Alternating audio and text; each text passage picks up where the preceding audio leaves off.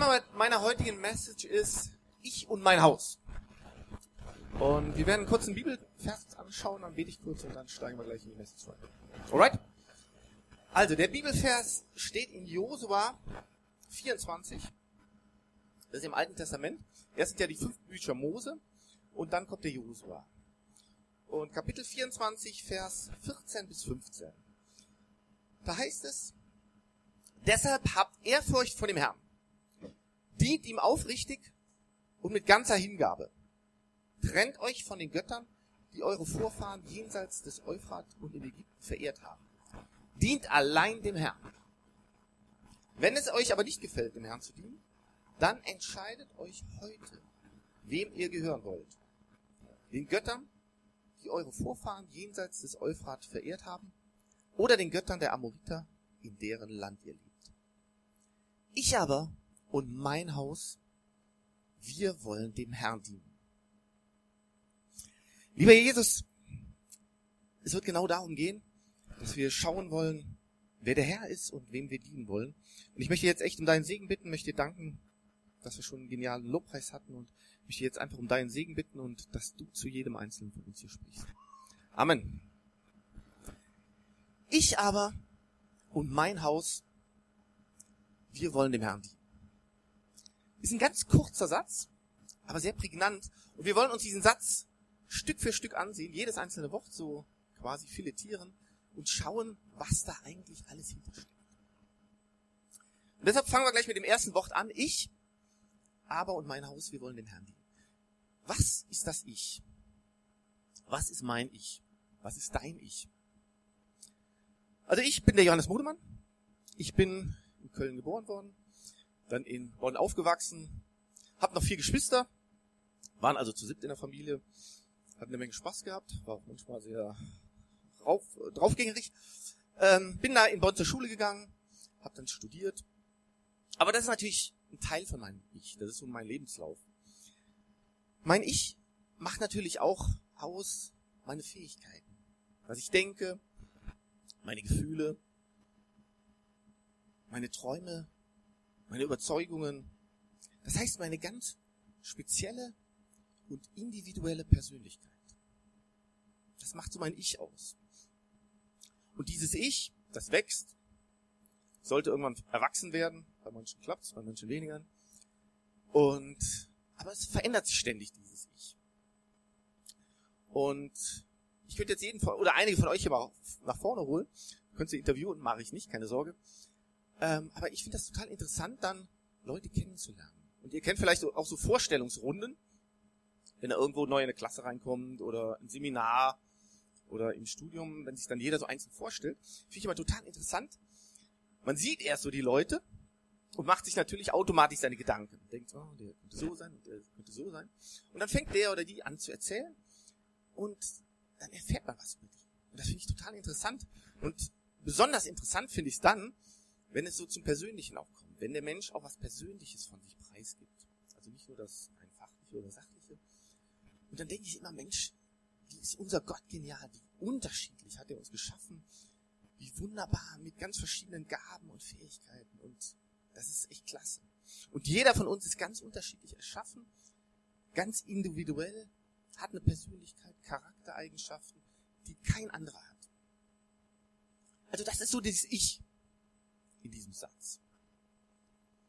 Gehen wir zum nächsten Wort. Ich aber und mein Haus. Wir wollen dem Herrn dienen. Mein Haus. Was beinhaltet das denn so? Gehen wir mal einfach von den vier Wänden aus. Also meine vier Wände. Meine vier Wände haben eigentlich angefangen, oder die ersten vier Wände waren die Babywiege. Das waren so meine vier Wände. Und das war eine geniale Zeit. Ich konnte schlafen, solange ich wollte. Dann bin ich aufgewacht, habe Hunger, Hunger gehabt, habe geschrien, zack, kam gleich was zu essen. Dann wurde ich geknuddelt, gedrückt, geliebkost, habe ich wieder geschlafen, bin ich wieder aufgewacht, Hunger gehabt, geschrien. Geniale Zeit. Also war einer meiner besten Zeiten. Ich kann mich zwar leider nicht mehr so dran erinnern, aber es war genial. Also es war richtig klasse. Das war so das erste meiner Häuser. Das Haus ist dann so ein Stück weit gewachsen, von der Babywiege zu einem Gitterlaufstall. Ich weiß nicht, ob ihr das kennt.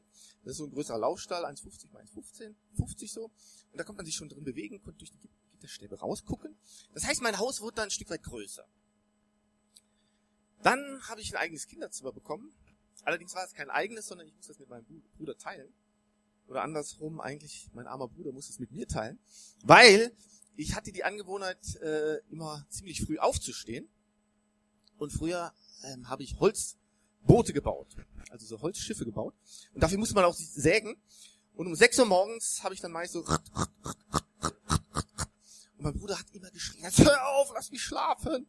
Und immer wenn es noch auf dieses Thema zu sprechen kommt, äh, ist er mir da, glaube ich, nicht so ganz dankbar für. Naja, irgendwann ist er ausgezogen, nicht wegen dem Sägen, sondern weil er dann auch studiert.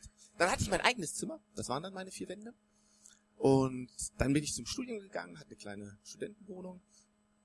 Zwischendrin hatte ich auch mal eine riesen Studentenwohnung, so etwa 120 Quadratmeter. Ähm, und zwar lag das daran, weil der Vermieter, das war ein Franzose, und der musste zum Militär. Und der hat einen gesucht, der ein Jahr lang auf die Wohnung aufpasste. Und da war ich dann gleich. Und dann für 200 D-Mark hatte ich dann eine Riesenwohnung. Wurde hinterher dann wieder kleiner. Die nächste Studentenwohnung hatte ich dann mit drei Leuten, hatte eine WG gehabt. Aber so ist mein Haus langsam gewachsen. Hab dann zu arbeiten angefangen, hatte eine Mietwohnung gehabt. Jahr war ich mal in den USA, dann habe ich ein Haus von, von der Firma gestellt bekommen. Also das war so mein Haus. Und das äh, Entscheidende oder das Traurige an dem war eigentlich, dass dieses Haus mir eigentlich nie gehört hat. Weil eigentlich war es nie mein Haus. Weil es war immer vermietet oder ich musste es mieten. Ähm, und auch das Haus, was ich jetzt habe, das hört nicht mir, das hört größtenteils der Bank. Also es ist eigentlich ein Teil von meinem Haus, aber nicht so richtig mein Haus. Und ich glaube, der Josua meint jetzt auch wirklich nicht nur diese vier Wände. Ich denke, er meint mit diesem Haus auch andere Sachen. Zum Beispiel Aktivitäten, die man so macht. Und ihr könnt euch für euch das so ein bisschen für euch anpassen. Ich erzähle so ein bisschen von mir, aber für euch sieht das natürlich ganz anders aus. Ich hatte halt früher als Kind habe ich viel rumgerauft. Ähm, dann war ich im Fußballverein, dann habe ich gerudert und dann habe ich gesurft Skifahren. Aber es sind ja auch nicht nur die Aktivitäten, sondern zu meinem Haus gehört natürlich auch mein Besitz. Das ist auch ein Teil von meinem Haus. Ich glaube, der Josua meint das auch dem Vers. Also mein Besitz. Mein allererster Besitz, da war ich sehr stolz drauf, war ein Schnuller. Und ich war deshalb sehr besonders stolz darauf, weil den haben meine Geschwister nicht weggenommen. Weil den habe ich immer schön abgelutscht und deshalb haben die den mir nicht weggenommen. Das haben ja so Geschwister so oft an sich, dass man sich so gegenseitig Sachen wegnimmt. Also das war so mein erster Besitz. Ging dann weiter, ich hatte dann so einen Teddybär gehabt, sehr weich. Und irgendwann hat er seinen Kopf so nach hinten wegkippen lassen, weiß nicht wo. Auf jeden Fall. Dann hatte ich irgendwann ein Fernsteuerauto, also ferngesteuertes Auto. Wobei damals war das noch nicht ferngesteuert, sondern es ging über so ein Kabel, musste man dann so, also konnte man dann so mit dem Auto fahren. Dann habe ich meinen ersten Roller bekommen. Dann habe ich mein erstes Fahrrad bekommen. War ich total stolz, ein total schönes Fahrrad, so blau. War zwar gebraucht, aber war trotzdem schön. Dann habe ich ein Motorrad mir gekauft. Dann mein erstes Auto. Eine absolute Schrottkiste. War halt billig gewesen. Aber es war wirklich nicht, hat nicht lange gehalten. Ich bin einmal mit Bettina dann nach Aachen gefahren. Und plötzlich fängt es hinten in dem Auto total an zu krachen und zu knirschen und zu scheppern. Dann habe ich Bettina gesagt, hey, geh doch mal hingucken, was da hinten los ist. Und sie klettert so vom Vordersitz so nach hinten. Und plötzlich macht einen riesen Krach. Und ich kann gerade noch stehen bleiben und so auf die Standspur fahren. Bettina kreidebleich natürlich. ADAC kommt. Und dann hat er uns erzählt, der Stoßdämpfer wird durch die Karosserie durchgebrochen, also durchgerostet. Also das war mein erstes Auto. Also soweit zum Besitz. Aber was hört noch zum Besitz dazu? Oder zu meinem Haus? Der Besitz hört dazu, aber es hören natürlich auch Menschen dazu. Zu meinem Haus, zu meiner Umgebung. Und klar, am Anfang sind natürlich Eltern und die Geschwister, die automatisch da sind in der Familie. Und dann ging es weiter im Sandkasten mit Freunden. Dann ging in die Schule, hat er Freundschaften geschlossen, im Sportverein, im Studium. Dann, ja, klar, kamen die ersten Freundinnen. Hat man natürlich auch Freundschaften geschlossen. Bis ich dann meine Göttergattin, ist sie hier, die ist bei den Kindern, also, also meine Göttergattin getroffen hab und ähm, wir haben uns halt verliebt und haben dann irgendwann geheiratet. Und klar, dann hörte sie ganz klar zu meinem Haus dazu. Und so ging es weiter. Und jetzt, ja genau, dann kamen natürlich Kinder dazu. Der Jason wurde geboren. Wo ist er da hinten? dann der Samuel, die Janina. Und so wuchs mein Haus. Und alles das hörte dazu. Und jetzt gibt es natürlich auch Arbeitskollegen. Ihr als Gemeinde, wir als Gemeinde hört zu meinem Haus dazu. Nachbarn hören dazu. Das heißt, alles das, was mir so anvertraut wurde, im Laufe der Zeit, hört zu meinem Haus dazu. Und so gibt es auch ganz viele Sachen, die zu deinem Haus dazugehören. Ganz viele Menschen, Besitz. Und das wird uns anvertraut. Und dafür sind wir aber auch ein Stück weit verantwortlich. Also, kommen wir zum nächsten Wort aus dem Satz. Ich aber und mein Haus, wir wollen dem Herrn dienen. Das kleine Wörtchen wir. Ich habe erst überlegt, warum steht eigentlich wir? Eigentlich könnte es doch heißen in dem Vers, ich aber und mein Haus wollen dem Herrn dienen. Ich glaube, der Josua wollte sagen, diese zwei Bereiche, die wir uns jetzt gerade so angeguckt haben, die verschmelzen zu einem Bereich. Es gibt mein Ich und es gibt mein Haus und das wird zu meinem Wir. Das wird zu einer Gemeinschaft und das sind dann nicht mehr unterschiedliche Dinge, sondern das wird eins. Das ist untrennbar. Das heißt, mein Ich, mein Haus werden zu meinem Wir. Zu was, was nicht mehr trennbar ist, was Gemeinschaft hat. Und jede unserer Handlungen, alles das, was ich tue, hat Auswirkungen auf mein Wir und damit zu meinem Ich und auch auf mein Haus. Und nicht nur darauf, sondern auch auf nachfolgende Generationen. Ganz einfaches Beispiel. Also wir sind ja von Köln nach Bonn gezogen. Meine Eltern sind halt umgezogen, beruflich bedingt. War ja okay. Aber das hatte Auswirkungen für sie, aber auch für die Kinder. Wir mussten die Schule wechseln. Aber es wird auch Auswirkungen auf meine Kinder haben. Weil dadurch hat sich mein Leben ganz anders verändert. Und damit ändert sich auch das Leben der nachfolgenden Generationen. Und dieses Verständnis, dass dieses Ich und mein Haus zum Wir zusammenschmilzt, ist total wichtig für die nächsten zwei Wörter, die wir uns gleich noch anschauen werden. Mein Ich geht zusammen mit meinem Haus in mein Wir auf. Gucken wir weiter im Satz. Ich aber und mein Haus, wir wollen dem Herrn dienen. Frage an dich. Wer oder was ist dein Herr? Wer oder was ist dein Herr? Und das ist eine ganz entscheidende Frage für dein ganzes Leben und dann auch für das nächste, für das letzte Woche, wo wir gleich drauf kommen. Wer oder was ist dein Herr? Weil du wirst einem Herrn dienen. Ganz klar. Du wirst dein Leben irgendwo nach ausrichten. Und es wird sogar so aussehen, dass du vermutlich nicht nur eine Sache oder einen Herrn hast. Du wirst verschiedene Sachen haben. Aber eine Sache, eine Sache wird ganz oben sein für dich. Wird höchste Priorität haben für dich. Und die Frage ist, wer oder was ist das? Wer oder was ist das? Wir lesen im Lukas-Evangelium, in Kapitel 16. Da heißt es nämlich, da geht es genau darum, da sagt Jesus, niemand kann zwei Herren gleichzeitig dienen. Wer dem einen richtig dienen will, wird sich um die Wünsche des anderen nicht kümmern können. Er wird sich für den einen einsetzen und den anderen vernachlässigen. Auch ihr könnt nicht gleichzeitig für Gott und das Geld leben. Wer oder was ist dein Herr? Und eins ist klar, wenn nicht Gott an höchster Stelle steht in deinem Leben, steht automatisch, automatisch irgendwas anderes an höchster Stelle. Das ist einfach so. Und das, und so hart das klingt, das ist dann Götzendienst. Also wenn Gott nicht an deiner höchsten Priorität, an höchster Stelle in deinem Leben steht, steht egal was, aber automatisch irgendwas anderes an höchster Stelle. Und das ist dann Götzendienst. Wie wird Götzendienst definiert? Götzendienst ist alles, was nicht Gott dient. Tim Keller schreibt in seinem Buch, alles ist nicht Gott, was glänzt, gibt's übrigens am Büchertisch. Ein Götze ist die bewusste Überzeugung, dass man etwas Bestimmtes haben muss, um glücklich sein zu können. Etwas, das wichtiger ist als Gott. Ich finde den Satz faszinierend. Er sagt im Prinzip aus, wir wollen irgendwas haben, wir wollen glücklich sein. Ganz klar, wir, jeder will glücklich sein, jeder will glücklich im Leben werden.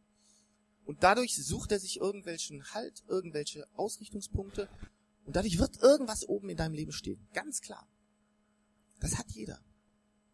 Aber es ist dann ein Götze, wenn es nicht Gott ist, was an höchster Stelle steht. Wer ist dein Herr? Das ist eine ganz, ganz entscheidende Frage. Ist dein Herr Geld, Job, Karriere? Könnte aber auch was sein. Und da müssen wir uns auch ehrlich hinterfragen. Ist es vielleicht deine Ehefrau oder dein Freund oder deine Freundin? Was ja prinzipiell was Gutes ist. Aber wenn das an höchster Stelle ist, wird es zum Götzen. Oder auch meine Kinder, wenn ich meine Kinder an höchster Stelle setze, dann wird das zum Götzen. Oder ist der Herr in deinem Leben Gott oder Jesus? Kommen wir zum letzten Wort. Ich aber und mein Haus, wir wollen dem Herrn dienen. Wie ich den Satz gelesen habe, das ist ja so ein, also ein ganz, also ist ja so ein Slogan oder so eine, eine ganz massive Botschaft. Und da ist wirklich jedes Wort genau hinterfragt und ich bin mir sicher, jedes Wort, was darin steht, hat 100% seine Bedeutung. Und das ist ganz komprimiert gehalten. Ich habe mich gefragt, warum steht da dienen? Gerade wenn es um, um den Herrn geht, um Jesus, warum steht da nicht, ja, wir wollen den Herrn loben oder preisen oder nachfolgen oder verkündigen? Das sind alles tolle Sachen. Warum steht da dienen? Abgesehen davon, dass Dienen heutzutage nicht mehr so in ist, nicht mehr so hip ist. Aber ich habe dann gedacht, klar, eigentlich beinhaltet Dienen alles, was Gott gerne von uns möchte. Das umfasst alles. Früher waren die besten Diener die Diener, die ihren Herren im Prinzip die Wünsche von den Lippen oder von den Augen ablesen konnten. Das heißt, die haben gesehen, oh, wir brauchen Wasser, zack, gebracht. Und ich glaube, das ist auch, was Gott von uns so will. Er will, dass wir schauen, was er von uns will und wir das dann tun. Und das kann dann sein, dass ich mich vielleicht mal um meine Frau kümmern soll. Aber das heißt nicht, dass die Frau dann an höchster Stelle ist, sondern ich frage Gott, was er will und setze das dann auf eine hohe Priorität in meinem Leben. Oder dass ich mich um meine Kinder kümmern soll oder um kranken Menschen kümmern soll. Wir alle haben diesen Auftrag, zu dienen, in Liebe dem Herrn, konkret Jesus zu dienen. Und das ist auch der Sinn unseres Lebens. Und gleichzeitig auch unsere Verantwortung. Das heißt, dein Wir zum Herrn zu führen, zu deinem Herrn zu führen und mit deinem Wir dann dem Herrn zu dienen. Und deshalb versteht er jetzt auch, warum das so wichtig ist, die Definition meines Wirs. Das heißt, ich muss erstmal mich zum Herrn führen und soll dann aber auch meine Umgebung, mein Haus zum Herrn führen, um ihm dann überhaupt dienen zu können. Und das geht natürlich auch weiter. Wir können das auch hier übertragen auf die Gemeinde. Wir sind ja auch einzelne Individuen. Wir sind hier Persönlichkeiten. Wir sind hier ganz viele Ichs. Aber wir haben ja auch ein Haus, gemeinsames Haus. Und wir wollen gemeinsam als wir dem Herrn dienen. Dem Herrn dienen und wirklich fragen, Gott, was ist dran? Was, was willst du, dass wir dienen? Was willst du, dass wir machen? Und dadurch, dass wir wissen, dass Jesus, unser Herr, die Menschen liebt, heißt es automatisch auch, dass wir dem Herrn dienen sollen und gleichzeitig auch den Menschen dienen sollen. Und deshalb finde ich es zum Beispiel auch genial, dass wir unser Projekt Help haben, wo wir ganz bewusst auf Menschen zugehen, Alleinerziehenden wirklich da helfen und damit den Menschen dienen, aber gleichzeitig auch unserem Herrn, unserem Herrn Jesus dienen.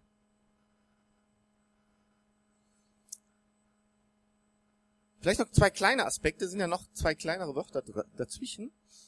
Da heißt es ja, ich aber und mein Haus, wir wollen dem Herrn dienen. Das aber.